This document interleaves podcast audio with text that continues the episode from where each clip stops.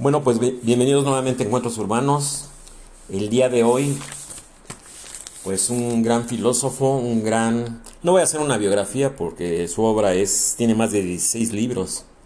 Imagínense, este gran pensador, este filósofo y ensayista surcoreano formado en Alemania, eh, que es nada más ni nada menos que Pyong Chol Han que nace en Seúl en 1959. Es un filósofo y ensayista surcoreano experto en estudios culturales y profesor de la Universidad de Artes de Berlín. Escribe en alemán y está considerado uno de los filósofos más destacados del pensamiento contemporáneo por su crítica al capitalismo, la sociedad del trabajo, la tecnología y la hipertransparencia. Tiene una, una obra pero extensísima, ¿eh? va a ser así un repaso muy, muy eh, estudió en la Universidad de Corea, luego se fue a la Universidad de Friburgo en Alemania, es filósofo, profesor y escritor, eh, da clases en la Universidad de las Artes de Berlín, ¿sí? y en la, Universidad de las Artes y Diseño del Karlsruhe en, en Alemania, movimientos hegelianismo y de construcción, distinciones eh, el Gran Premio de, por el descubrimiento del futuro de Salzburgo en el 2016. Y bueno, pues su obra es muy extensa, ¿sí? Es la sociedad de la transparencia, la salvación de lo bello, la expulsión de lo distinto, el Shansai, el arte de la falsificación y la deconstrucción en China, los famosos clones chinos, psicopolítica, buen entretenimiento, hiperculturalidad, ausencia, la sociedad del cansancio, la agonía del eros, Topología de la violencia, la sociedad del trabajo y el rendimiento, El aroma del tiempo, un ensayo filosófico sobre el arte de demorarse, no de enamorarse, de demorarse. ¿sí? En el enjambre, sobre el poder, y el último que aparece en el 2022, exactamente el año pasado, capitalismo y pulsión de muerte. Temas del dataísmo, no dadaísmo, dataísmo, de la data, y, y Byung-Chul Han, pues yo creo que es una de las mentes más lúcidas, ¿sí? Es una de las mentes más lúcidas. Y por ejemplo, me documenté para hacer este tema. Es extensísimo, hay muchísimo sobre, sobre este gran filósofo eh, surcoreano, eh, que toda su obra, todo su, su desarrollo profesional como escritor, como filósofo y como maestro ha sido en, en Alemania. Dice, el trabajo actual de Han se centra en la transparencia, con norma cultural creada por las fuerzas del mercado neoliberal, que él entiende como el insaciable impulso hacia la divulgación voluntaria de todo tipo de información. Sí, es lo que se llama la, la situación de la posverdad, ¿no? ¿Sí? Información veraz o no, o mentira, o como la quieren ustedes llamar, pero ese, esa, ese dataísmo es estar aventando datos y datos y datos y subir a las redes todo tipo de información, fake news, TikTok, todo lo que ha provocado esta, este boom, que ya se está apagando. Yo me he dado cuenta de que muchas personas pues están dejando ya de lado las redes sociales, ya yo también estoy en ese, en ese proceso, paulatinamente. Realmente estoy regresando a la, a la comunicación de viva voz, como le he dicho en otras charlas, a la comunicación pues en persona, ya no con emojis, ya no con, con este con imágenes o con animaciones o, con eh, ¿cómo le llaman a esto? esos gift gift con GIF. Entonces, pues así, así está la situación. Entonces, repito, que él entiende como la el insaciable impulso hacia la divulgación voluntaria de todo tipo de información que ya raya en lo pornográfico. Según Han, los dictados de la transparencia imponen un sistema totalitario de apertura a expensas de otros valores sociales como la vergüenza, el secreto y la confidencialidad.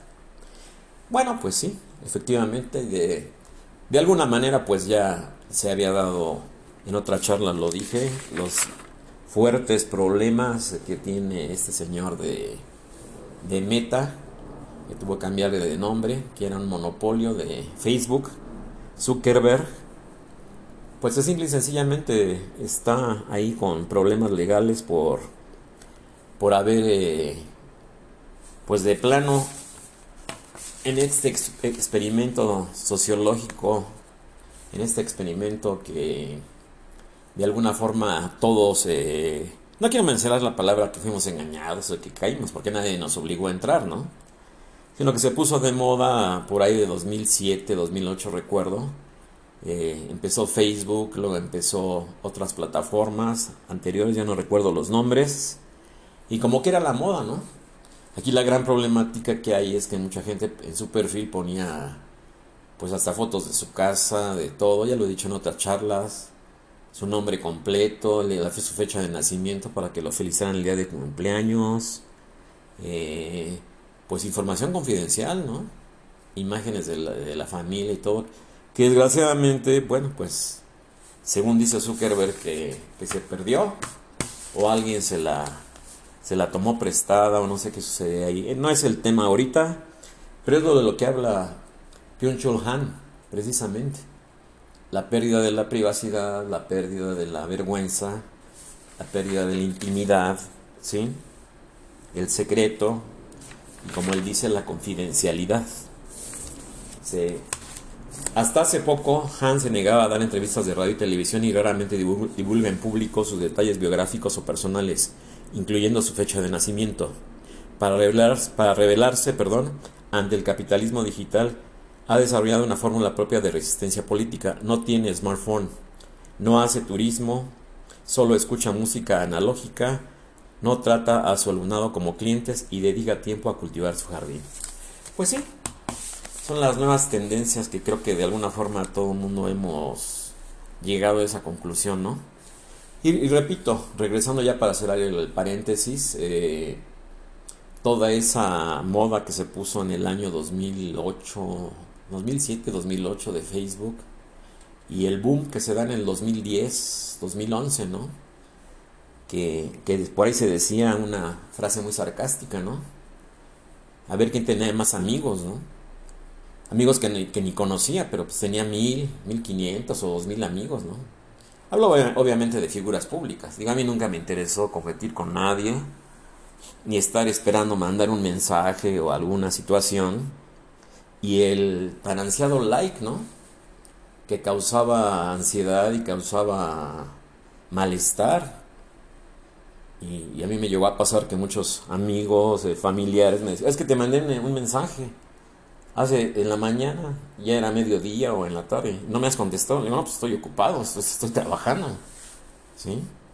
Entonces yo también soy de los que me costó y me ha costado mucho trabajo, lo digo con, con, con muchísima responsabilidad, entrar ese mundo virtual del, del smartphone, entrar ese mundo virtual de la comunicación sin persona, digo, porque ya se habla más con Siri, con Alexa y con, todas esas eh, asistentes, eh, llamémoslas eh, virtuales, ¿sí?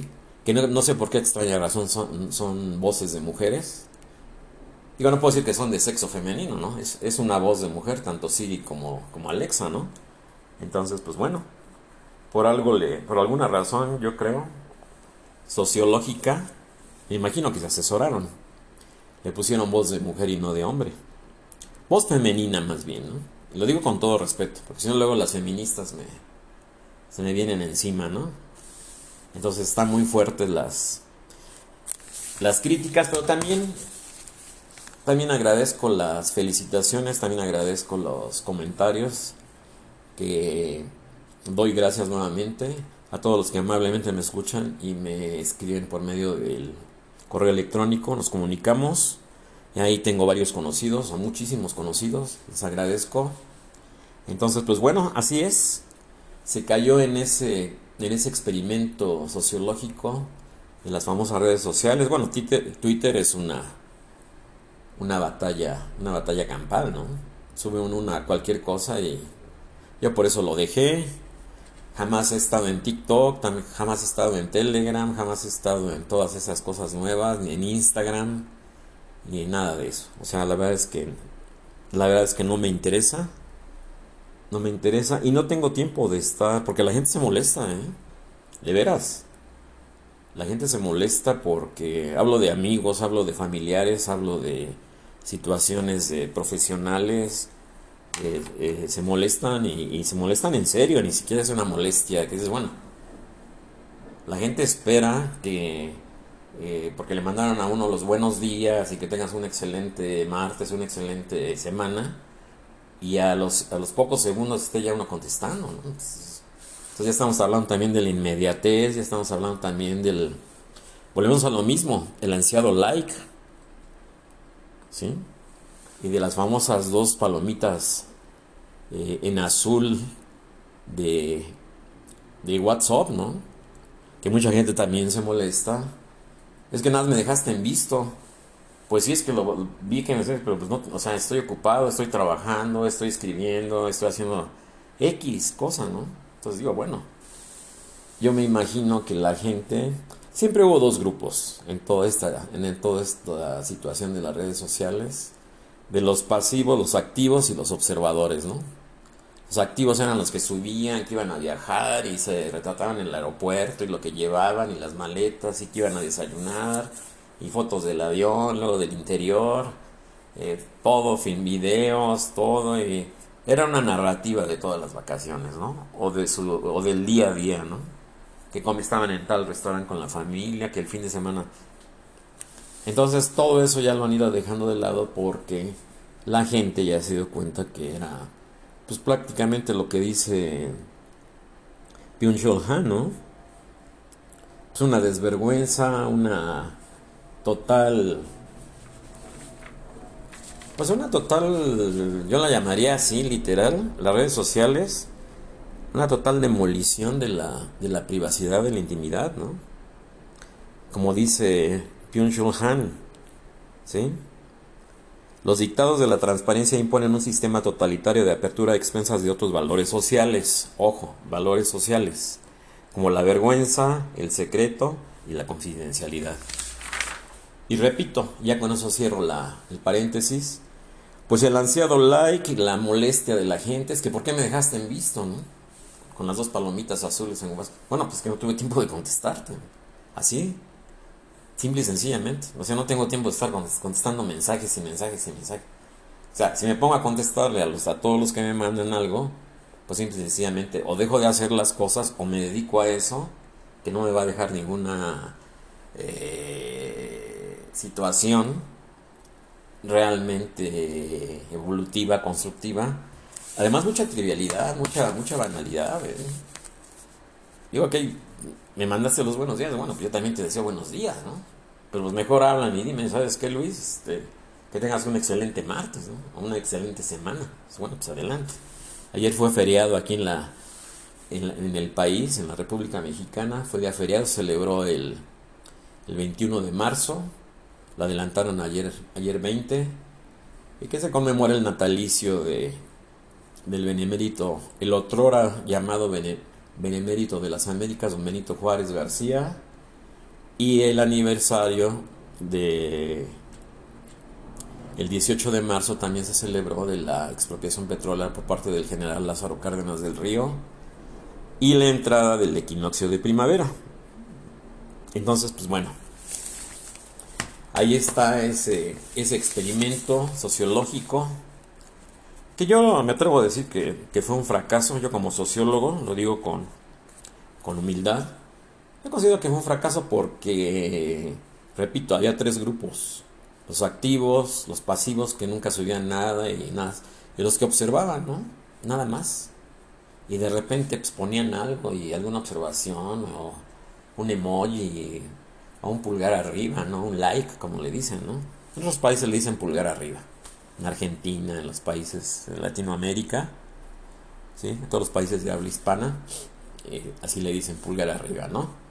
Entonces, pues bueno, ya entramos en, materia. Entonces vámonos aquí con los libros. Hice un resumen de los principales libros de Byung-Chul Han. Empezamos con la sociedad de la transparencia. Ningún otro tema domina hoy el discurso político, perdón, público, tanto como la transparencia. Según Han, quien la refiere solamente a la corrupción y a la libertad de información, desconoce su envergadura. Esta se manifiesta cuando ha desaparecido la confianza y la sociedad apuesta por la vigilancia y el control. Sí, pues exactamente lo que está pasando, ¿no? Pues todas las calles, las casas, las oficinas están llenas de cámaras de, de, videovigilancia, ¿sí? Todo es ya automatizado, eh, el control también, casetas de vigilancia, portero, las unidades habitacionales, y no porque sea del día de hoy, pero ahora sí ya, sí ya eh, hasta las autoridades tienen el famoso sistema ese del C5, ¿no? De las cámaras, que gracias a eso han resuelto varios ilícitos, ¿no? De la, de la, de la delincuencia que opera desgraciadamente aquí en la Ciudad de México, ¿no? Se trata de una coacción sistemática de un imperativo económico, no moral o biopolítico. Las cosas se hacen transparentes cuando se expresan en la dimensión del precio y se despojan de su singularidad. La sociedad de la transparencia es un infierno de lo igual. Sí, claro, por supuesto. Pues al no haber, es, al no haber como lo dice Byung-Chul Han, al no haber ya se crecía, ya no, al abrirse ya toda la situación de la vida personal de uno. ¿Sí? Y aguas también con la, el, caso de los adictos a la meritocracia, ¿no? Que suben fotos de sus casas, que suben fotos de su título y que tomaron un doctorado y que tomaron esto y que recibieron un premio y que dieron una cátedra y que dieron quién sabe qué tantas cosas y uy, no. No, no, no, no, no. Olvídense. Entonces continúo con el, segundo libro, La salvación de lo bello. Lo pulido, lo liso, lo impecable son la seña de identidad de nuestra época. Son lo que tienen en común las esculturas de Jeff Koons, los teléfonos inteligentes y la depilación. Estas cualidades ponen en la evidencia el actual exceso de positividad del que habla Byung-Chul en otros ensayos, pero aquí enfoca y desarrolla el campo del arte y de la estética. Sí, claro, también. Por supuesto. Todo tiene que ser impecable, todo tiene que ser perfecto. Se ha llegado a una situación de, de exagerada ya, que raya ya en, la, en el desquiciamiento, ¿no? Sí. Me, llama mucho la atención aquí lo que dice las esculturas de, de Jeff Koons, los teléfonos inteligentes y la depilación. bueno, pues sí, el otro libro, el tercero, La expulsión de lo distinto. Los tiempos en los que existía el, otro han pasado. El otro como amigo, el otro como infierno, el otro como misterio, el otro como deseo van desapareciendo.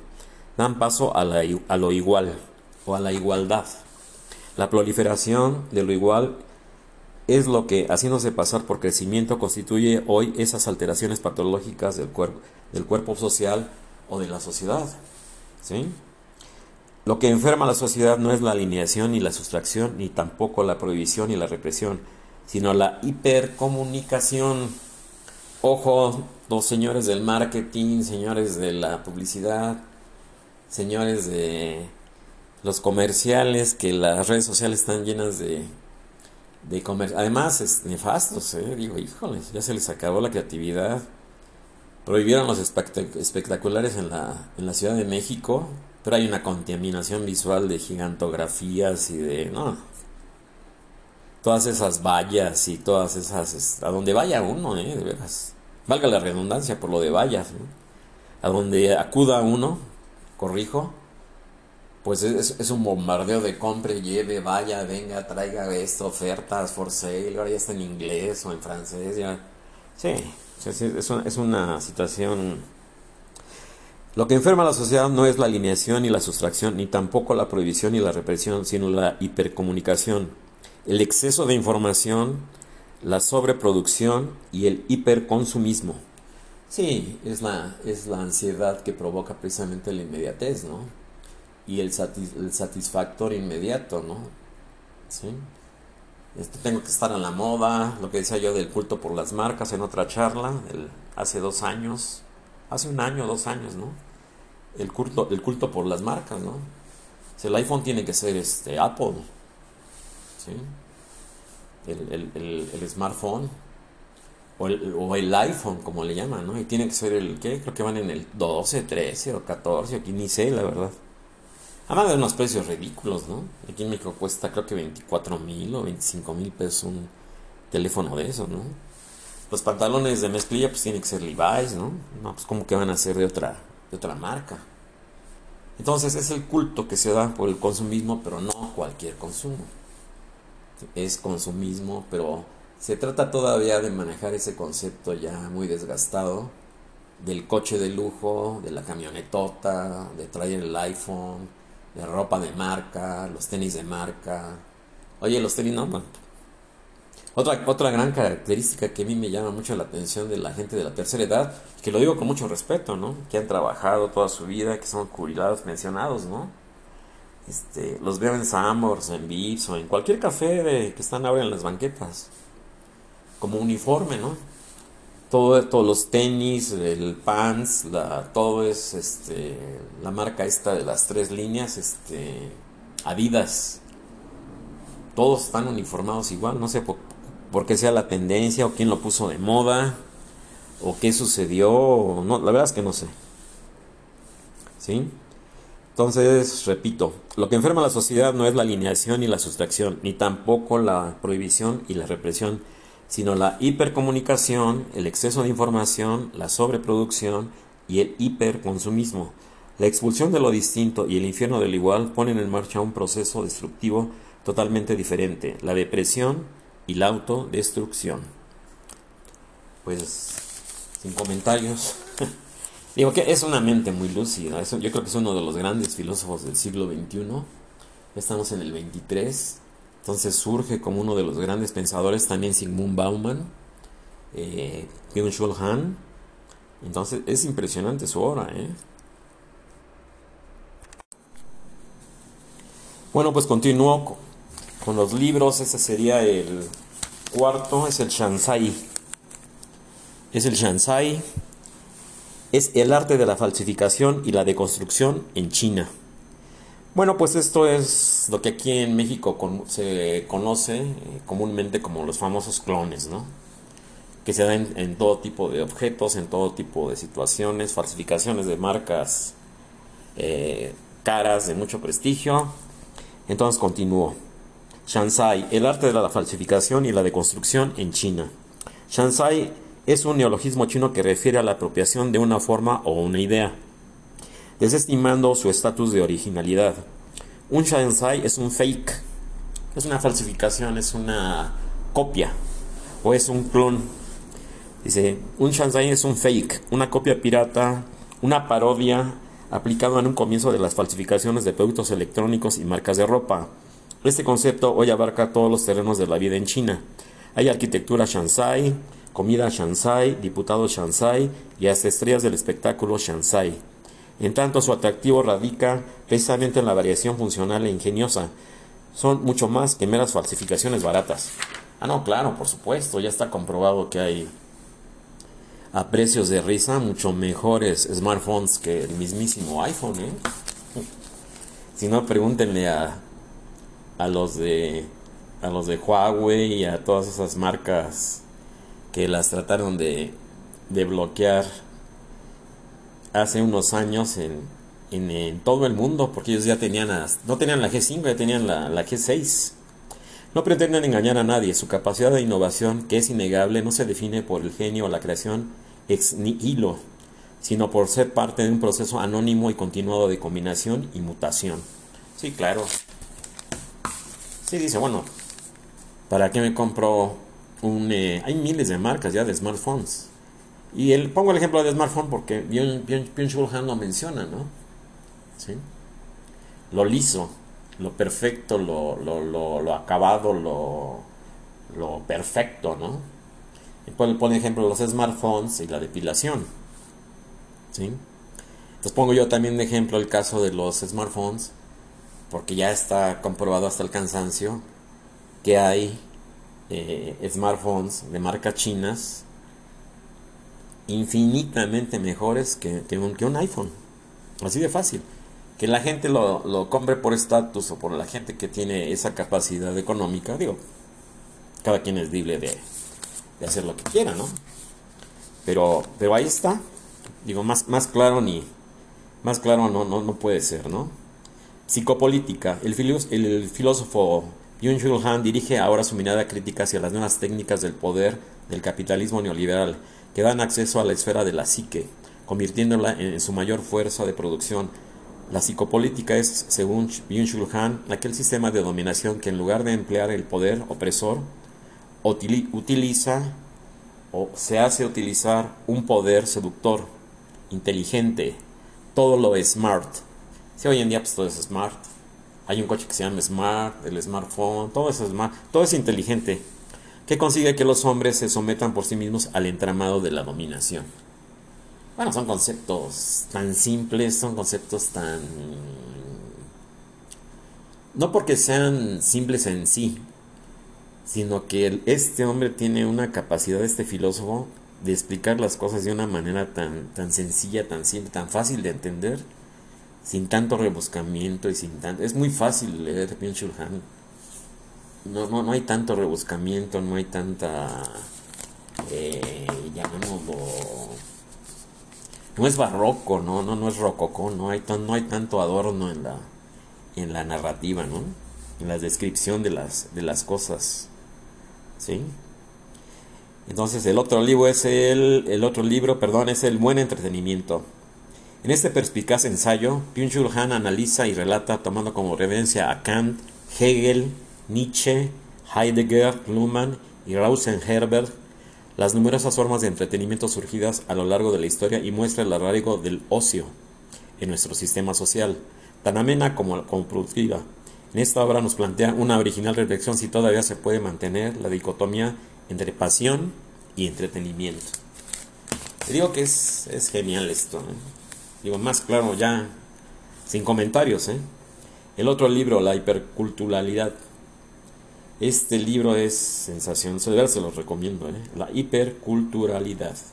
En esta obra, Byung-Chul Han utiliza el concepto teórico de la hiperculturalidad para distinguirlo de conceptos normativos y mal empleados en el debate actual como la multiculturalidad y la transculturalidad. Sí, ese, ese fenómeno se dio muy fuerte aquí en México desde los 60, ¿no? La transculturización de todo lo que venía de nuestro vecino del norte, y, bueno, en las escuelas era obligatorio el inglés y yo digo, bueno, pues yo quiero estudiar alemán o francés, otro idioma, ¿no? Ahí me decían de, en la primaria, ¿no? Es, es que el inglés es el, idioma del futuro, caray. Entonces, el que no sepa hablar inglés, pues estás, estás out, ¿no? Como se decía en mis tiempos, estás in o estás out. A través del pensamiento de diversos filósofos modernos y contemporáneos, el presente libro discute la idea cambiante de cultura y muestra hasta qué punto es necesaria y posible una orientación de todo diferente del mundo que habitamos. Vivimos finalmente en una cultura que nos da la libertad de dispersarnos como alegres turistas por el mundo. Si así fuese, ¿estamos asimilando bien este cambio de paradigma? Pues yo creo que no, ¿eh? Yo creo que no. La verdad es que no.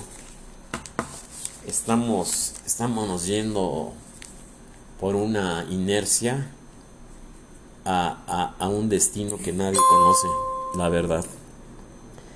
El otro libro siguiente es La ausencia. A través de un fino análisis de la arquitectura, las artes, el lenguaje, la comida y la gestualidad orientales, Byung-Chul Han recoge los efectos culturales de esta discordancia, la especialidad ni del todo abierta ni del todo cerrada del templo budista, que niega el, el efecto de interioridad de la arquitectura religiosa cristiana la cocina oriental que carece del peso de un plato principal y tiene como ingrediente principal el arroz, vacío, vacío por su falta de color y su sabor desabrido. El acontecimiento sin sujeto que caracteriza los usos de algunas lenguas como el coreano y el chino antiguo, la reverencia del saludo japonés que evita el contacto directo con la mirada de un yo. Son todos elementos que trazan el perfil de una misteriosa cultura del vacío, muchas veces incomprensible desde Occidente, que se sustrae a las determinaciones del pensamiento esencialista. Sí, se, pierde ya la, la categoría de ser, tener un trato de, perdón, tener un trato de, de, de persona a persona con, con sentido humano, ¿no? Ahí estaba la frase aquella que decía, el chiste no es que hayamos sobrevivido hablando de la pandemia, el chiste no es sobrevivir, sino seguir siendo humanos. ¿Sí? Muy buena frase. El siguiente libro es La Sociedad del Cansancio. En su obra La Sociedad del Cansancio, título original en, alemán, es un nombre aquí impronunciable, mejor ya ni lo intento.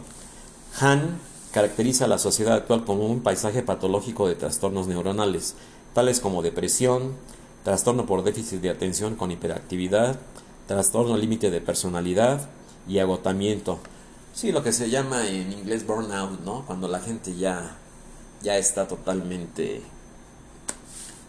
Pues burnout literal, ¿no? Quemada, así, fuera ya de... fuera de circulación. Afirma que no se trata de infecciones, sino de infartos, que no son causados por un fenómeno negativo de inmunología en las personas, sino por un exceso de positividad. Sí, todo el mundo tiene que estar al día, todo el mundo tiene que estar informado, todo, todo el mundo tiene que saber de todo, todo el mundo tiene que estar enterado de todo, las últimas tendencias. O sea, es, es una... Pues es una autoimposición y misericordia, ¿no? Váyase, la expresión es un... Eh, pues es un autogol, diría yo. Así simple y sencillamente que se está dando la, el ser humano y la, y la sociedad. ¿sí? Es un libro de, de veras ya de culto, se los recomiendo, La Sociedad del Cansancio de Pierre Schulhan, vale la pena. ¿eh? Yo ya lo leí, lo he leído creo que dos o tres, releído más bien, y es, es impresionante este libro. El que sigue también, La Agonía del Eros.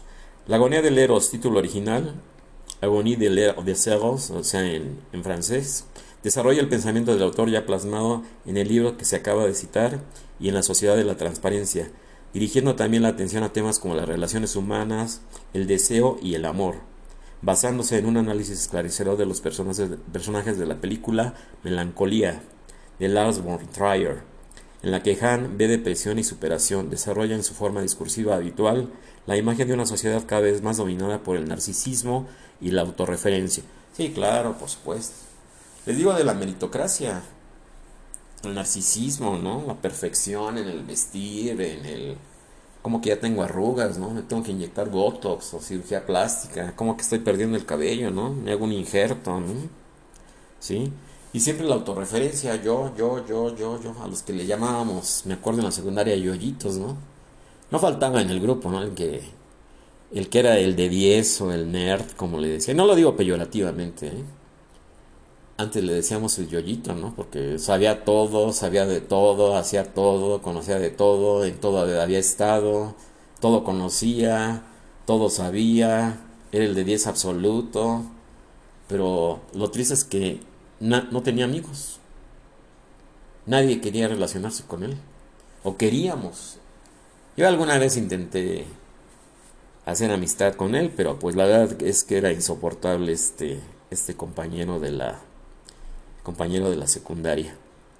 Entonces, eh, desarrolla en, su forma discursiva habitual la imagen de una sociedad cada vez más dominada por el narcisismo y la autorreferencia. Ese diagnóstico de Hans se extiende incluso hasta lo que él domina pérdida de deseo, la desaparición de la capacidad de dedicarse al otro, al extraño, al no yo, Sí, claro, es una posición de ego, de, un ego, pero a un límite supremo, diría yo, ¿no? O sea, es yo, yo, yo, como digo, decíamos nosotros en la secundaria, el, yoyito, ¿no?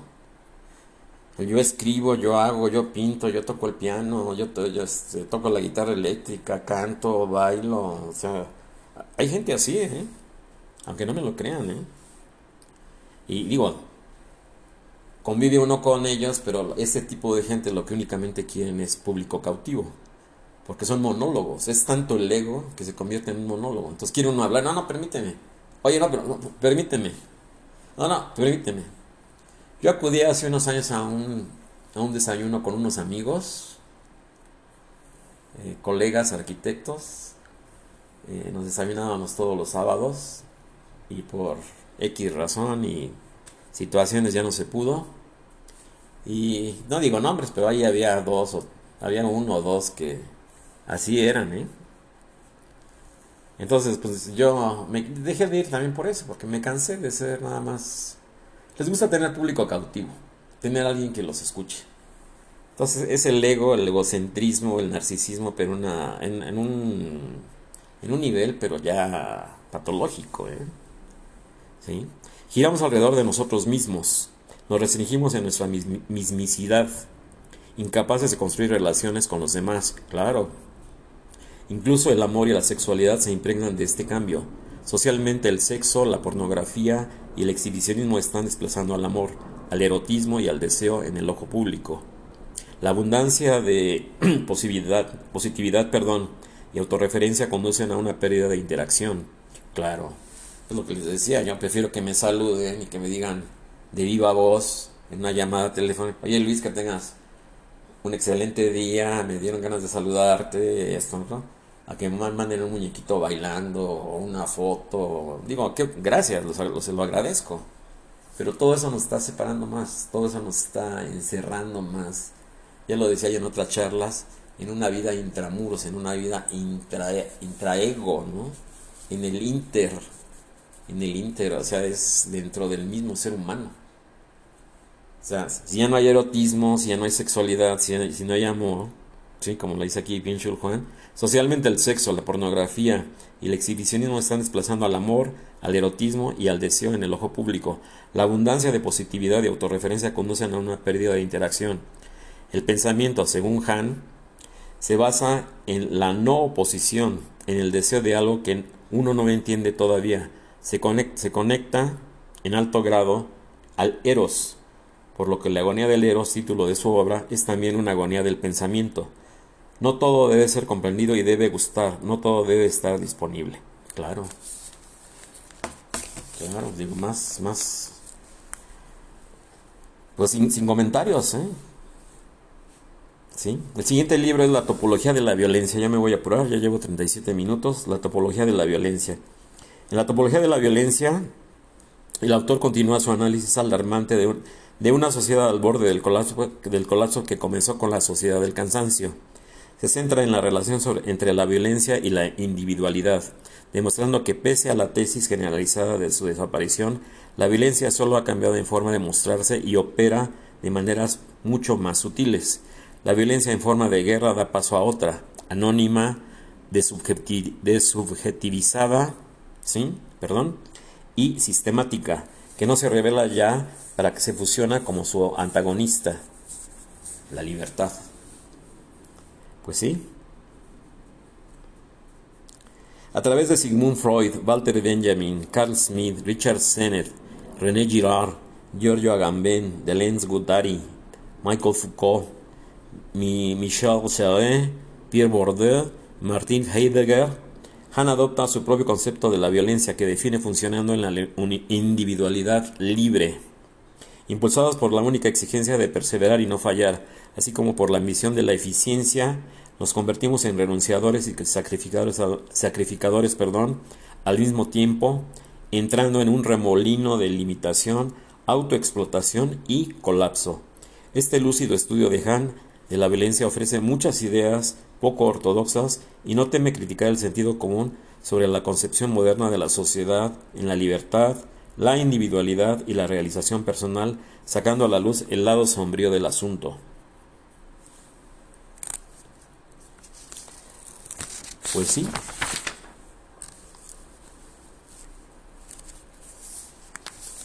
Está, está de veras para reflexionar y recapacitar. Eh, repito, es una, es una de las mentes más lúcidas de este, este nuevo milenio. ¿Sí? Entonces, pues bueno. Simón Bauman ya murió. Polaco él ya murió. Entonces, pues nada, nos queda él y hay otro sociólogo, otro filósofo. Cuando hace 100 años era un, un buen número de, no solamente de científicos, filósofos, de pensadores, de todas las ciencias, del arte, del cine, todo era, un boom hace 100 años, el siglo pasado, no el siglo XX. La sociedad del trabajo y el rendimiento. Han critica la generalización de, de presiones sobre el individuo al que se le exige y él se autoexige una actividad constante, una obligación que acabe por sumirlo en la depresión la sociedad que acoge a los seres humanos deja entonces de existir y se convierte en una sociedad de la obligación. La siguiente cita de su, obra psicopolítica, Neoliberalismo y nuevas técnicas de poder, ejemplifica muy bien su pensamiento. Entonces leo rápidamente. Quien fracasa en la sociedad neoliberal del rendimiento se hace a sí mismo responsable y se avergüenza en lugar de poner en duda a la sociedad o al sistema. En esto consiste la especial inteligencia del régimen neoliberal. En el régimen neoliberal de la autoexplotación uno dirige la agresión hacia sí mismo.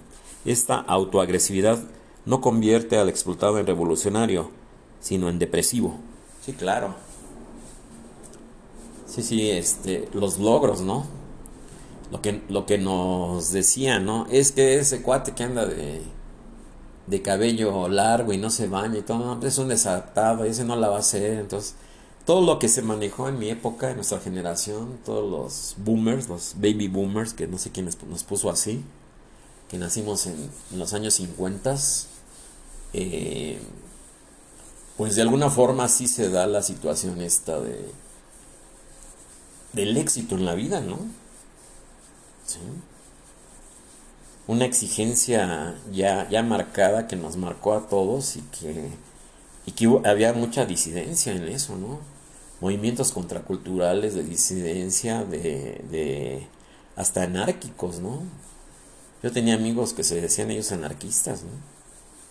Y bueno, pues siempre los... a mí también me tocó, ¿no? Que nos, nos levantaban reportes por llevar el cabello largo, por usar patillas, por usar barbas, por usar este bigote, eh, por traer pantalones acampanados, por ese tipo de cosas, totalmente banales, pero así, así, así fue, ¿no? Entonces, pues bueno, ahora entiendo ellos este, su visión y de no querer entrar a lo que se llama el, el, el status quo, ¿no? Es lo que nos decían, ¿no? En la onda, en la onda hablando de los hippies, pues estabas in o estabas out, ¿no? ¿Sí? Horas de la chaviza, horas de la momisa, ¿no? Como se decía también, ahí en finales de los 60, me acuerdo, ¿no? Ya andaba yo en los veintitantos años. Llegando a los 20 años, por ahí así. Entonces todo eso se decía en esa época, en esa situación. ¿Sí? Y la. Y la situación también, válgase la redundancia, que se dio con el movimiento hippie, con ese movimiento de, peace and love, de amor y paz y todo eso, que, fue mundial, no solamente fue exclusivo de, los Estados Unidos, como se ha hecho creer, no fue un movimiento mundial eh, que se... Muchos historiadores lo, lo tachan de un fracaso, un fracaso rotundo, de algo totalmente llamémosle como decía John Lennon, ¿no? En su canción, en canción esta de Imagine, ¿no? You may say I'm a dreamer, but I'm not the only one. Tú me dices que soy un soñador, pero no soy el único. Si algo así como una una situación que no era factible y no lo fue, de hecho, en este régimen capitalista consumista, ¿no? Porque no puede existir el capitalismo sin el consumismo. ¿sí? Toda una utopía de utópicos nos, nos, trataban a, a nosotros. Bueno, a mí me tocó todo eso, ¿no? Soy parte de esa, de esa época. En su obra La sociedad del cansancio señala el autor, la sociedad del trabajo y rendimiento no es, no es ninguna sociedad libre. Produce nuevas obligaciones. La dialéctica del amo y el esclavo no conduce finalmente a aquella sociedad en la que todo aquel que sea apto para el ocio es un ser libre, sino más bien a una sociedad de trabajo, en la que el amo mismo se ha convertido en esclavo del trabajo. En esta sociedad de obligación, cada cual lleva consigo su campo de trabajos forzados, y lo particular de este último consiste es que ahí Se es prisionero y celador, víctima y verdugo.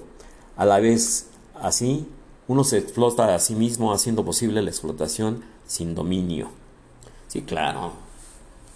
Repito, es, que es impresionante Byung-Chul Han, es una sencillez de palabra, una claridad de, pensamiento, de concepto impresionante. ¿eh? Entonces continuó el siguiente libro, es El aroma del tiempo, un ensayo filosófico sobre el arte de demorarse, o sea, de tardarse. En esta obra, Byung-Chul Han reflexiona sobre la crisis temporal contemporánea, plantea la atomización del tiempo como la problemática posmoderna. Ya no nos enfrentamos a la aceleración del tiempo, sino a la fragmentación del mismo, a la que el autor nombra disincronía. Sí, yo ya conocía ese término, es cierto. Cada momento es idéntico, monótono, no existe sentido o significado. El tiempo huye debido a que nada concluye. Todo es efímero y fugaz, ni siquiera la muerte concluye, simplemente se concibe como un instante más. Sí, sí, últimamente hay una... Estoy escribiendo algo acerca de eso. ¿Sí? Así invalida la visión de Nietzsche y de Heidegger de la muerte como consumación de una unidad con el sentido. Sí, claro, el, el sentido de haber dejado aquello, ahora lo veo como romántico, como muy poético, de los grandes pensadores, ¿no? Haber dejado un legado en esta vida, no haber pasado en balde en ella, ¿no? Que era lo que se nos inculcaba a nosotros, ¿no? ¿Cuál va a ser tu legado en esta vida? ¿O qué dejaste? ¿O qué hiciste? ¿O te vas a morir y nadie se va a acordar de ti? O sea, había una situación de un sentido hasta con la muerte. ¿Sí? Pero pues todo eso ya, todo eso ya terminó, ¿no? ¿Sí? Entonces, pues bueno, este...